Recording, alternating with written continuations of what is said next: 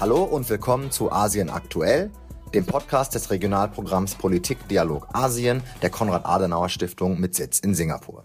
Ich bin Jan und ich melde mich heute aus Bangkok. Ich bin Alina und ich sitze heute im Büro der Stiftung in Singapur. Wir bringen euch heute wieder die relevanten Nachrichten aus der Region und auch ein Expertengespräch mit Frau Dr. Gudrun Wacker zu den Indo-Pazifik-Leitlinien der Bundesregierung und warum die Region für uns überhaupt wichtig ist.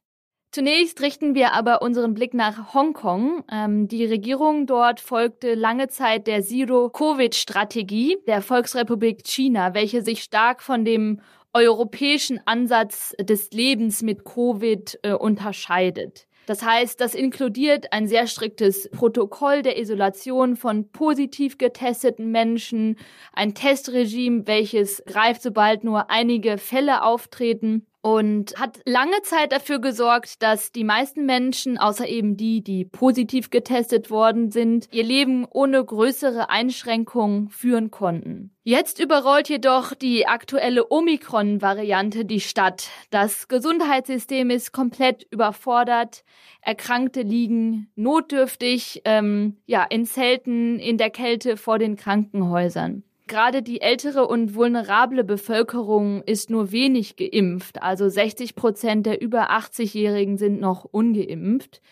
Ähm, wahrscheinlich auch, weil sie eben bisher so unkompliziert mit Covid leben konnten. Und das bei einer Impfrate, die eigentlich hoch ist in der Gesamtbevölkerung. Also während sich der Rest der Welt in der Öffnung befindet, ist Hongkong wie äh, Anfang des Jahres 2020 im Lockdown. Und diesen Zustand möchte ich gerne nutzen, um eigentlich mal über die Gesamtsituation von Covid-19 ähm, in Asien zu berichten. Die ist natürlich in den einzelnen Ländern immer sehr, sehr unterschiedlich, aber im regionalen Vergleich ähm, mit Europa haben sich die Länder der Region doch sehr, sehr viel länger und auch stärker von der Außenwelt abgeschottet. Nach fast zwei Jahren hat jetzt aber auch Australien die Grenzen geöffnet und ähm, Vietnam erlaubt erstmals über 20 internationale Flüge. Also das sind mal positive Nachrichten und für den einen oder die andere ist das vielleicht die nächste Reisedestination. Vielen Dank, Alina. Wir hoffen natürlich alle weiter auf Verbesserungen in diesem Bereich. Ähm, ich habe eine Geschichte, die etwas skurril ist, aber durchaus sehr interessant, die vor einigen Tagen stattfand. Und zwar hat es einen Beschuss eines australischen Militärflugzeugs gegeben, welches einige Seemeilen vor der Nordküste Australiens, also zwischen Australien und Papua, aber näher an der australischen Küste, einen Beobachtungsflug der Küstenregion Australiens durchgeführt hat. Nun beschossen wurde es von einem Schiff der chinesischen Marine, äh, aber nicht etwa mit herkömmlicher Munition, sondern mit einem Laser. Also das kann man sich tatsächlich so vorstellen wie diese Laserpointer, die vielleicht manche noch aus der Schulzeit kennen, aber eben deutlich stärker und auch deutlich gefährlicher. Gefährlicher zumindest aus zwei Gründen, und zwar einmal die Augen des Piloten, also wenn der Laser tatsächlich genau in das Auge trifft, äh, können tatsächlich Schaden nehmen. Und zweitens ähm, natürlich, weil in der Regel ein solcher Laser zur Abstandsmessung oder eben auch zur Zielfindungshilfe eingesetzt wird und damit eigentlich oft direkt danach ein tatsächlicher Beschuss von einer Rakete oder ähnlichem folgen kann. Das ist natürlich also eine klare Aggression seitens der Chinesen, die man sehr ernst nehmen muss. Interessant ist das Ganze natürlich nicht nur, weil es etwas Krieg der Sterne-artiges hat, dass man sich hier jetzt mit Lasern beschießt, sondern auch, weil es sich tatsächlich um eine ja, Methode der, der Chinesen zu handeln äh, scheint. Denn es war tatsächlich nicht das erste Mal, dass das vorgekommen ist. Es gibt schon seit Jahren Berichte der amerikanischen Marine insbesondere, dass auch gegen sie Laser eingesetzt worden sind, zum Beispiel im südchinesischen Meer oder auch um die chinesische Militärbasis in Djibouti am Horn von Afrika. Diese Methode kann man durchaus als Teil äh, der Grauzonenkriegsführung beschreiben. Also es ist noch kein Kriegsakt, aber eben schon sehr nah dran. Insbesondere wenn man bedenkt, dass einem solchen Laser gerne mal schnell innerhalb von Sekunden eine Rakete folgen könnte. Es ist zumindest eine Taktik der Einschüchterung, ähm, wie zum Beispiel auch das Rammen äh, der chinesischen Küstenwache von Fischerbooten anderer Nationen im südchinesischen Meer, was es im Laufe des, äh, der letzten Jahre immer mal wieder äh, gegeben hat. Also in diesem konkreten Fall kann man das sicherlich als ein Zeichen werten, dass China an Australien oder vielleicht sogar auch an die ganze Region senden wollte, vielleicht sogar eine Art Warnung. Aber wie dem auch sei, generell ist ein solches Verhalten natürlich höchst fragwürdig und selbstverständlich auch sehr gefährlich. Gut, mit äh, Südostasien geht es nun weiter. In unserer ersten Episode hatte ich berichtet, dass das Treffen der Außenminister der ASEAN, also der Vereinigung südostasiatischer Staaten, verschoben worden ist, da man sich um die Teilnahme der Militärjunta in Myanmar an diesem Treffen gestritten hatte. Jetzt, also am vorigen Wochenende, hat dieses Treffen aber stattgefunden. Alina, war Myanmar nun dabei? Ja, Myanmar war hoch auf der Agenda und hatte bereits im Vorhinein für Unruhe gesorgt. Denn ähm, ASEAN hatte sich darauf geeinigt, nur einen nicht politischen Vertreter einzuladen, statt der Militärjunta selbst. Diese verweigerte jedoch ähm, überhaupt einen Vertreter zu senden. Nochmal ganz kurz als Rückblick. Die Militärjunta hatte sich im letzten Jahr an die Macht geputscht und treibt das Land seitdem ins Chaos und hat auch unter anderem Menschenrechtsverletzungen gegen die eigene Bevölkerung begangen. An konkreten Ergebnissen zum Thema Myanmar lieferte das Treffen jedoch wenig. Das liegt besonders daran, dass die Länder des südostasiatischen Staatenverbundes sich untereinander uneinig sind, wie sie mit Myanmar am besten umgehen sollen. Der kambodschanische Premierminister, der für 2022 den ASEAN-Vorsitz hat, wollte die Militärjunta gerne zum Treffen einladen und hatte äh, das Land auch vor kurzem besucht. Demokratische Länder wie Indonesien und äh, Malaysia wollen die Militärjunta allerdings weiterhin ausschließen und pochen auf die Einhaltung einer Vereinbarung aus dem letzten Jahr, die sich unter anderem mit der Eindämmung der Gewalt in Myanmar beschäftigt, aber diese wird von der Militärjunta seitdem im Grunde ignoriert. Autokratische Regierungen sind gegenüber der Militärjunta eher flexibler, auch ähm, weil sie die Befürchtung haben, dass ein sehr rigoroser Umgang ähm, mit der Militärjunta sich irgendwann auch ähm, negativ auf sie selbst auswirken konnte.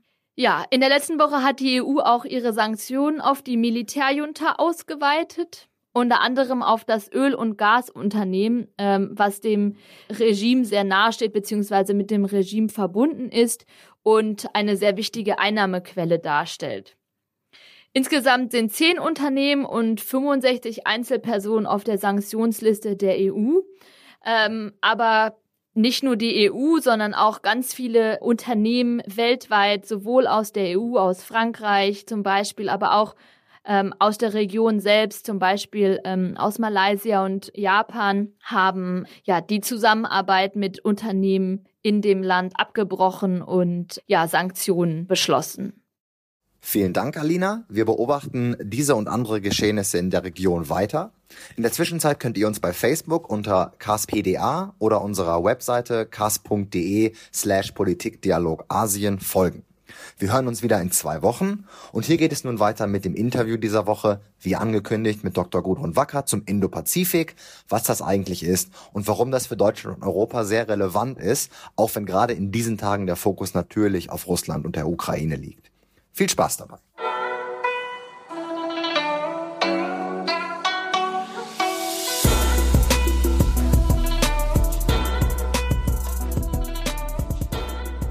Dr. Gudrun Wacker ist Senior Fellow in der Forschungsgruppe Asien der Stiftung Wissenschaft und Politik in Berlin.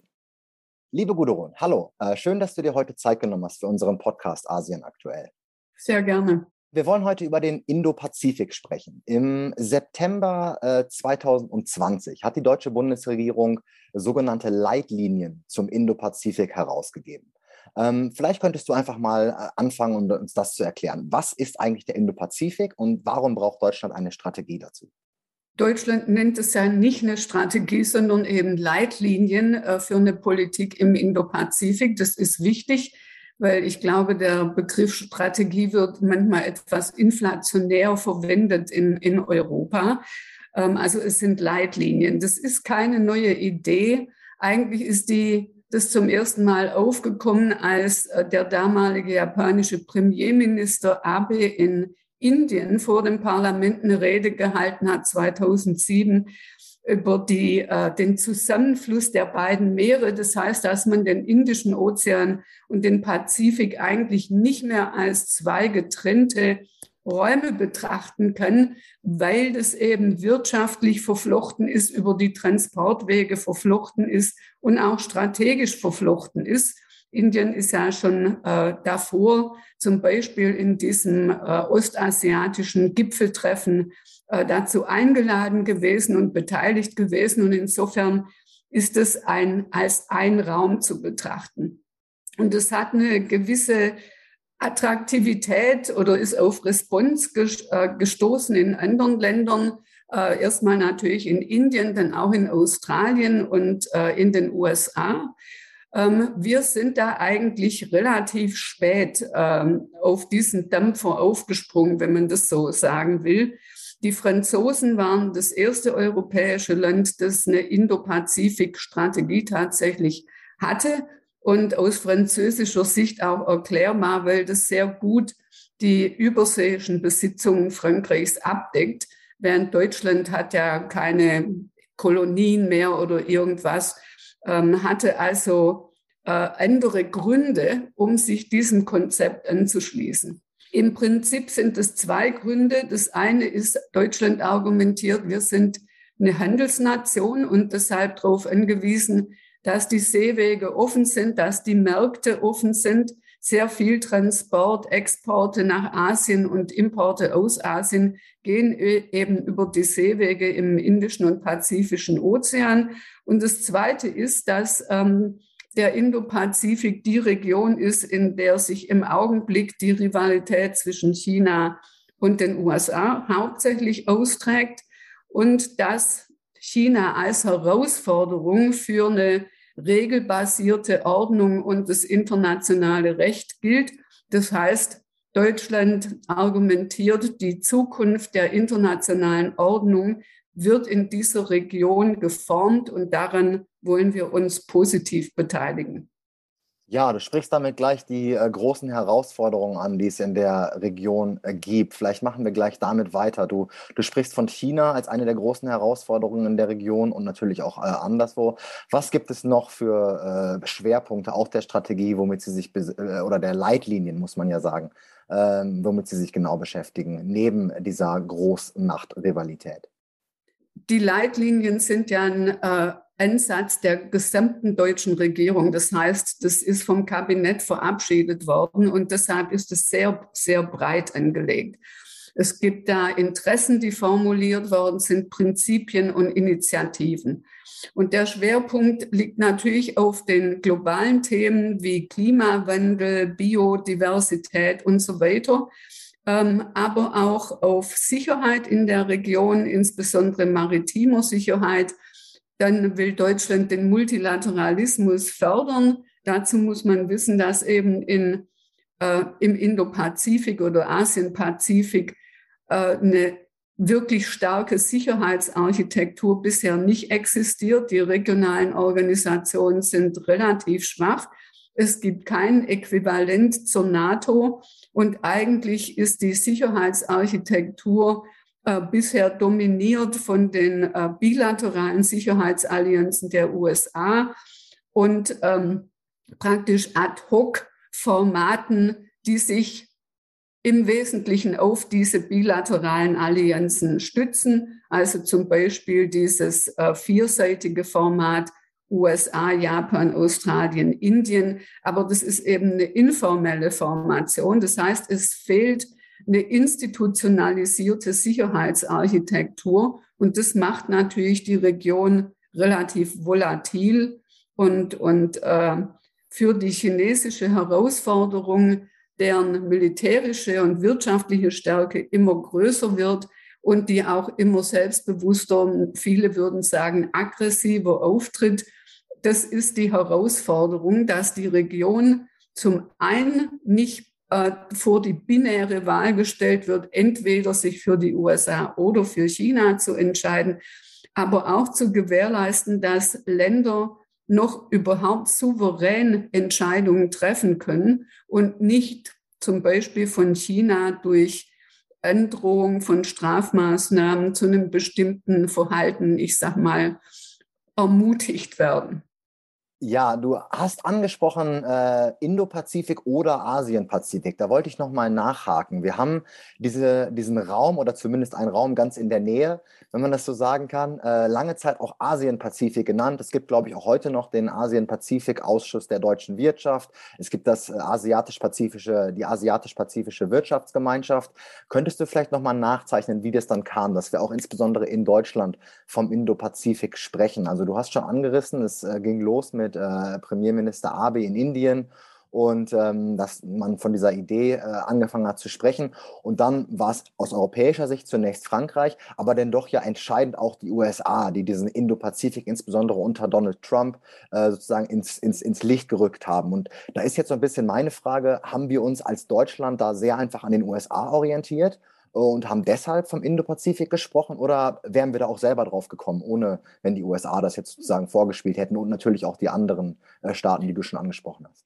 Ich weiß nicht, ob wir selber drauf gekommen wären. Ich meine, wie gesagt, das Konzept liegt für viele Länder in der Region liegt es nahe. Für Australien liegt es geografisch nahe. Für Indonesien ist es auch ein durchaus natürliches Konzept, dass der Indische Ozean und der Pazifik nicht voneinander zu trennen sind. Das ist ja künstlich. Die Fische, äh, die es da gibt zum Beispiel, die kümmern sich nicht drum, wo der Indische Ozean aufhört und der Pazifik anfängt. Also im Grunde genommen ist das Asien-Pazifik ist ein Konstrukt des Westens und der Indo-Pazifik ist im Grunde genommen genauso ein Konstrukt wie eigentlich jede regionale äh, Einteilung, die wir vornehmen. Und der Indo-Pazifik macht einfach Sinn, obwohl wir immer noch sehen, äh, dass die Definition sowohl geografisch als auch was die äh, inhaltlichen Schwerpunkte anbelangt, äh, sich unterscheidet bei den einzelnen Ländern. Ich denke, für Deutschland war wichtig, weil China diesem Konzept sehr kritisch gegenüber steht, weil China das eben assoziiert mit diesen vier Staaten, die sich zusammengetan haben in der Quad ähm, und das als antichinesischen Einkreisungsversuch versteht. Deshalb war Deutschland da relativ zurückhaltend zunächst mal. Aber nachdem die südostasiatische Staatengemeinschaft ASEAN sich dann auch offiziell zu dem Konzept Indo-Pazifik geäußert hat, war das quasi für Deutschland auch ähm, akzeptabler und man konnte damit dann auch auf die Versuche Frankreichs, das zu europäisieren, positiv reagieren. Und dann hat man sich eben zusammengetan, zunächst Frankreich, Deutschland und die Niederlande, die auch äh, ein kurzes Papier dazu verfasst haben ähm, und versucht es dann auf der europäischen auf die europäische Agenda zu setzen und da einen Diskussionsprozess anzustoßen.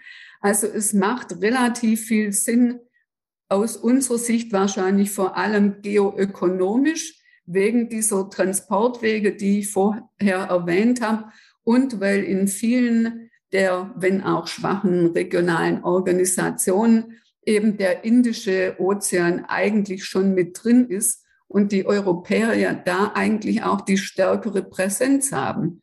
Wir sind weniger im Pazifik vertreten, mit Ausnahme äh, Frankreichs und vielleicht noch Großbritanniens. Wir haben eine stärkere Prä äh, Präsenz im Indischen Ozean äh, durch die Anti-Piraterie-Aktion dort und so weiter. Das heißt, das liegt uns eigentlich näher und ist eben mit dem Pazifik verbunden, was für uns schon ein sehr wichtiger Wirtschaftspartner ist. Du hast angesprochen, dass es also auch auf der europäischen Ebene nun eine, eine solche Strategie gibt, die sich so ein bisschen aus den einzelnen Länderstrategien gefüttert hat. Äh, kannst du das vielleicht nochmal nachzeichnen? Also äh, die Niederlande, Deutschland und Frankreich haben ihre individuellen äh, Strategien beziehungsweise Leitlinien und auch die Europäische äh, Union hat es jetzt. Ähm, wie stehen die zueinander? Wie sehr sind die gleich? Wie sehr sind sie unterschiedlich? Und vielleicht dann nochmal, wie unterscheiden sie sich insbesondere zu denen von anderen Partnern, wie zum Beispiel den, den USA? Stichpunkt die Inklusivität oder eben Exklusivität, Exklusivität vis-à-vis -vis äh, China, insbesondere, wie du sie angesprochen hast. Also fangen wir mal so an. Es war ein ungewöhnlicher Prozess für die EU, weil eben die Initiative dieser drei Mitgliedstaaten, die dann auch Unterstützung bei anderen Mitgliedstaaten gesucht haben dafür, ähm, quasi so eine Art von unten nach oben Prozess in Gang gesetzt haben. Eigentlich läuft es in der EU meistens umgekehrt. Da kommt zunächst mal so eine äh, ein Dokument von der EU und dann wird es von den Mitgliedstaaten abgesegnet. In diesem Fall war es umgekehrt. Der Prozess war also ein Bottom-up-Prozess praktisch, der relativ schnell eigentlich ging, weil das für die EU dann doch auch ähm, überzeugend war aufgrund der Über äh, Unterstützung aus den Mitgliedstaaten und weil die Niederlande und Deutschland ihre äh, Leitlinien schon mit Blick auf die EU verfasst haben. Äh, das heißt, es als Baustein bezeichnen für eine europäische Positionierung. Und es gibt ja nun auch bestimmte Themen, wenn wir zum Beispiel über Handel reden, die kann einfach nur die EU vorantreiben. Also zum Beispiel Freihandelsabkommen mit der Region das kann kein Mitgliedstaat alleine machen, weil das Mandat dafür und die Autorität dafür hat eben haben die EU-Institutionen. Und insofern ähm, hat die EU das dann aufgegriffen und es gab dann zwei Dokumente und die eigentliche EU-Strategie ähm, kam dann Ende letzten Jahres raus. Und ähm, ich würde sagen, ja, sie greift vieles auf, was in den ähm, nationalen äh, Papieren ähm, angesprochen wird. Es ist auf der amerikanischen Seite gab es zu diesem Zeitpunkt noch gar nicht das Dokument zum Indopazifik. Der kam zwar in allen möglichen nationalen Sicherheitsdokumenten vor, dieser Begriff, aber eigentlich gab es keine Indo-Pazifik-Strategie. Die ist tatsächlich erst jetzt im Februar, also gerade jetzt eben, haben die USA schließlich ihre Indo-Pazifik-Strategie publiziert.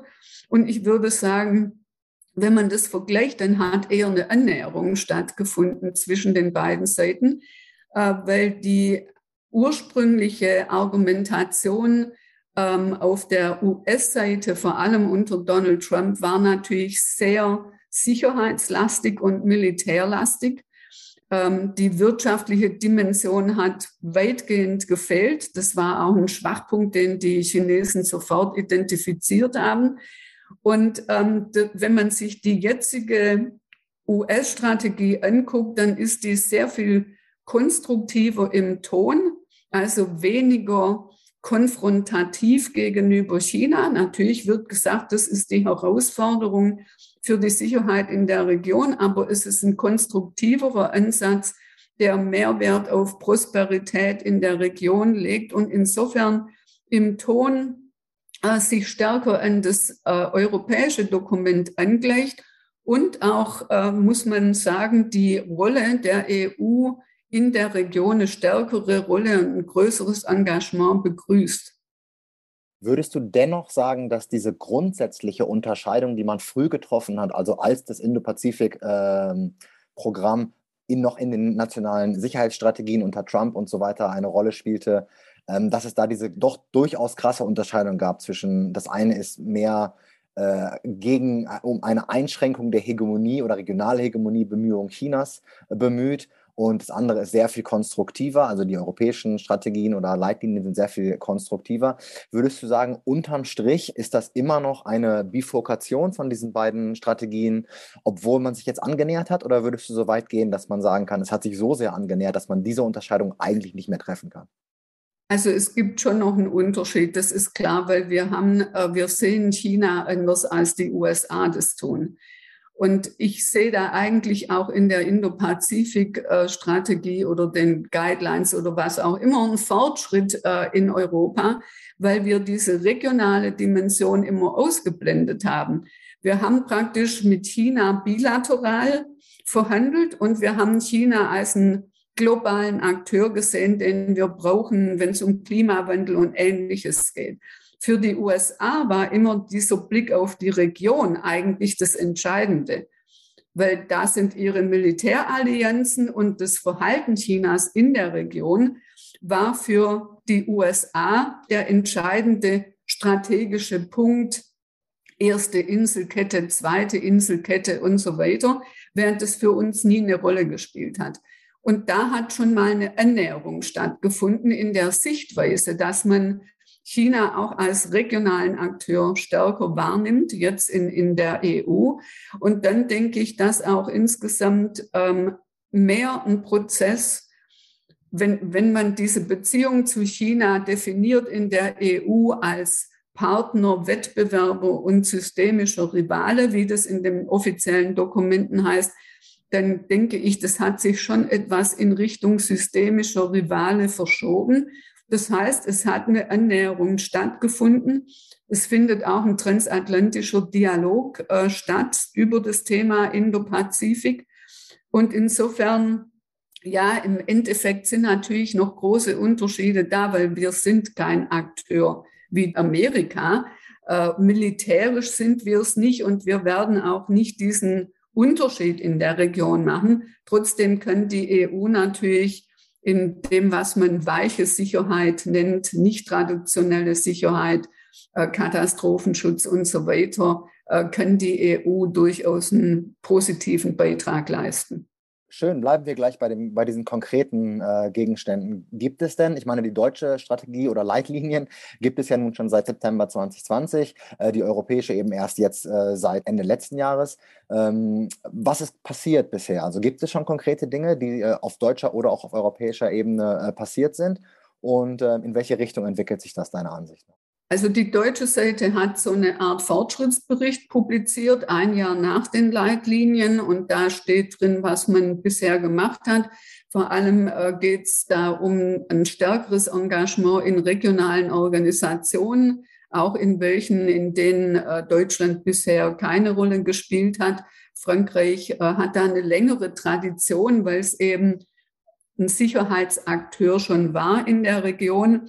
Ähm, es hat ein paar institutionelle Veränderungen gegeben. Also es gibt quasi so einen Beauftragten für den Indo-Pazifik im, im Auswärtigen Amt und eine kleine Koordinierungsabteilung. Äh, wir müssen aber natürlich sehen, wir haben eine neue Regierung. Ähm, und wir müssen schauen, wie das im, in der neuen, wir hatten ja noch nie eine Koalition aus drei Parteien, äh, wie das dann im Endeffekt sich darstellt. Äh, aber ich denke, die ähm, Verpflichtung quasi, das weiterzuführen, weil das eine strategisch wichtige Region ist, ist auch in der neuen Regierung da. Wie sich das dann genau darstellt, werden wir sehen. Und tatsächlich findet heute, an dem Tag, an dem wir das Interview machen, ein erster Gipfel der EU statt unter französischer Ratspräsidentschaft äh, zum Indo-Pazifik. Und da soll im Grunde genommen heute dieses Konzept operationalisiert werden und geguckt werden, wie man damit vorwärts geht. Ähm, Deutschland hat vor allem auch Partnerschaften zu bestimmten Ländern in der Region intensiviert. Also zum Beispiel gab es die ersten sogenannten 2 plus 2 Gespräche. Das sind die Außenminister und Verteidigungsminister äh, mit Japan und mit Australien. Und vielleicht das sichtbarste, äh, die sichtbarste Aktivität, die auch durch die deutschen Medien ging, war die Entsendung dieses, dieser Fregatte Bayern in die Region für ein halbes Jahr. Wobei man sagen muss, es war eben nicht das starke Signal, ähm, das man sich vielleicht hätte vorstellen können. Aber wie gesagt, ich bin ohnehin nicht der Meinung, dass wir ähm, jetzt mit in, im Bereich harte Sicherheit mehr tun können, als zu sagen, wir unterstützen sichtbar durch unsere Signale äh, die, die regelbasierte Ordnung und das internationale Recht, dass das eingehalten wird, auch in dieser Region. Wir werden äh, mit Spannung diesen und auch zukünftige Gipfel verfolgen. Äh, vielleicht eine letzte Frage zum Indo-Pazifik. Gerade jetzt äh, redet man insbesondere in Europa natürlich über Russland, über die Ukraine.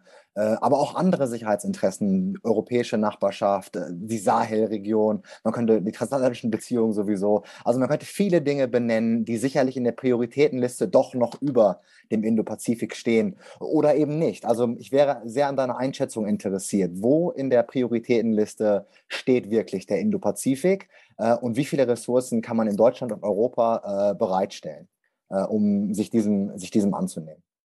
Das ist die alles entscheidende Frage. Ich meine, natürlich ist es so, dass aus Sicht der EU ähm, man in so konzentrischen Kreisen denken kann. Und die, die nächste Nachbarschaft hat natürlich Priorität und angesichts dessen, was im Moment in der Ukraine sich abspielt und mit Russland, ähm, das ist natürlich das Thema, das die Schlagzeilen beherrscht. Ähm, ich gebe nur ein Beispiel, wo ein Zusammenhang besteht. Äh, China guckt sich sehr genau an, was Russland da im Augenblick macht. Und es gibt eben einen Zusammenhang zwischen dem Themenkomplex Ukraine und äh, Einflusssphäre, sage ich mal, den Russland in seiner Umgebung errichten will und dem Thema Taiwan auf der anderen Seite und Einflusssphäre, die China vielleicht im Indopazifik äh, mit Schwerpunkt südchinesisches Meer, ostchinesisches Meer errichten will. Ähm, und der auch da schon sehr viele Schritte unternommen hat, um die eigene Position dort auszubauen. Ähm, und insofern gibt es A, einen Zusammenhang und das kann uns nicht egal sein. Ja. Ähm, es ist aber tatsächlich so, es gibt eine Umfrage in den europäischen Mitgliedstaaten, dass natürlich in vielen Ländern der Indo-Pazifik da jetzt nicht ganz oben auf der Prioritätenliste äh, steht, sondern ähm, wenn es um Asien geht oder den Indo-Pazifik, dann ist immer noch China das große Thema. Und das andere ist, dass in ganz Osteuropa natürlich Russland als äh, die größte Bedrohung gesehen wird. Und insofern wird es schon eine schwierige Sache, praktisch das zu verstetigen. Ähm, bestimmte Ressourcen braucht man, man braucht vor allem personelle Ressourcen, weil eine wichtige Sache in Asien ist, dass man tatsächlich erscheint zu den, und zwar hochrangig erscheint, zu den Treffen, die es da gibt, zu den politischen. Und ähm, für das Global Gateway, also diese Konnektivitätsstrategie der EU jetzt steht jetzt auch endlich Geld bereit. In den letzten Jahren war das eher eine Totgeburt, muss man sagen. Und ich hoffe, dass sich daraus eben dann auch konkrete Projekte ergeben. Aber wenn wir das nicht tun, dann brauchen wir eigentlich auch keine Strategie, weil dann machen wir uns nur unglaubwürdig in der Region weil durch die äh, Strategie der EU und auch durch unsere nationalen Papiere haben wir natürlich auch Erwartungen geweckt in der Region und die sollte man nach Möglichkeit nicht enttäuschen. Herzlichen Dank, Gudrun. Du hast das äh, ganz, ganz hervorragend nachgezeichnet und ich bin da auch ganz bei dir. Die Welt lässt sich eben nicht in so einzelnen kleinen äh, Silos betrachten, sondern natürlich hängen viele Dinge äh, miteinander zusammen. Zum Ende unseres Interviews, äh, Gudrun, ein leichteres Thema, äh, um uns vom, vom inhaltlichen Indo-Pazifik äh, zu entfernen. Ähm, ich frage gerne unsere Gäste, ob sie äh, ein persönliches äh, Erlebnis oder eine persönliche Erfahrung in ihrem Berufs- oder auch privaten Leben in Asien gemacht haben, die sie mit unserer Hörerschaft äh, teilen wollen würden. hast du irgendwas erlebt, was, was du besonders in Erinnerung hast aus der Region? Ja, eigentlich ist das eher was, was mich disqualifiziert für die Region, weil man sagt immer, wenn man zu diesen politischen Treffen von die ASEAN, also die Südostasiaten, organisieren geht, dann muss man drei Dinge lieben. Karaoke, Golf und Durian, diese Stinkfrucht. Und ich bin eigentlich für alle drei disqualifiziert, aber am meisten für Durian, wo ich wirklich versucht habe, dreimal im Leben habe ich mich überzeugen lassen, das zu versuchen. Und ähm, es gibt ja die Definition von Dummheit, dass wenn man immer wieder das Gleiche macht und ein anderes Ergebnis erwartet, dann ist man eben dumm. Und ich hatte jedes Mal dasselbe, dieselbe Reaktion auf den Versuch, diese Frucht zu essen, nämlich extreme Übelkeit. Das heißt, im Grunde genommen bin ich für die Region, zumindest Südostasien und all die Länder, wo Durian populär ist, bin ich eigentlich ungeeignet, beziehungsweise ich muss mich dann isolieren und fernhalten von Orten, die Durian dominiert sind. Sehr, sehr gut, schön. Aber gut, dass du inhaltlich so sehr qualifiziert bist, dass du das durchaus wettmachen kannst. Ich hoffe, wir sprechen uns bald wieder und nochmal vielen herzlichen Dank für deine Zeit und für das Interview heute. Auf Wiederhören. Sehr gerne. Tschüss.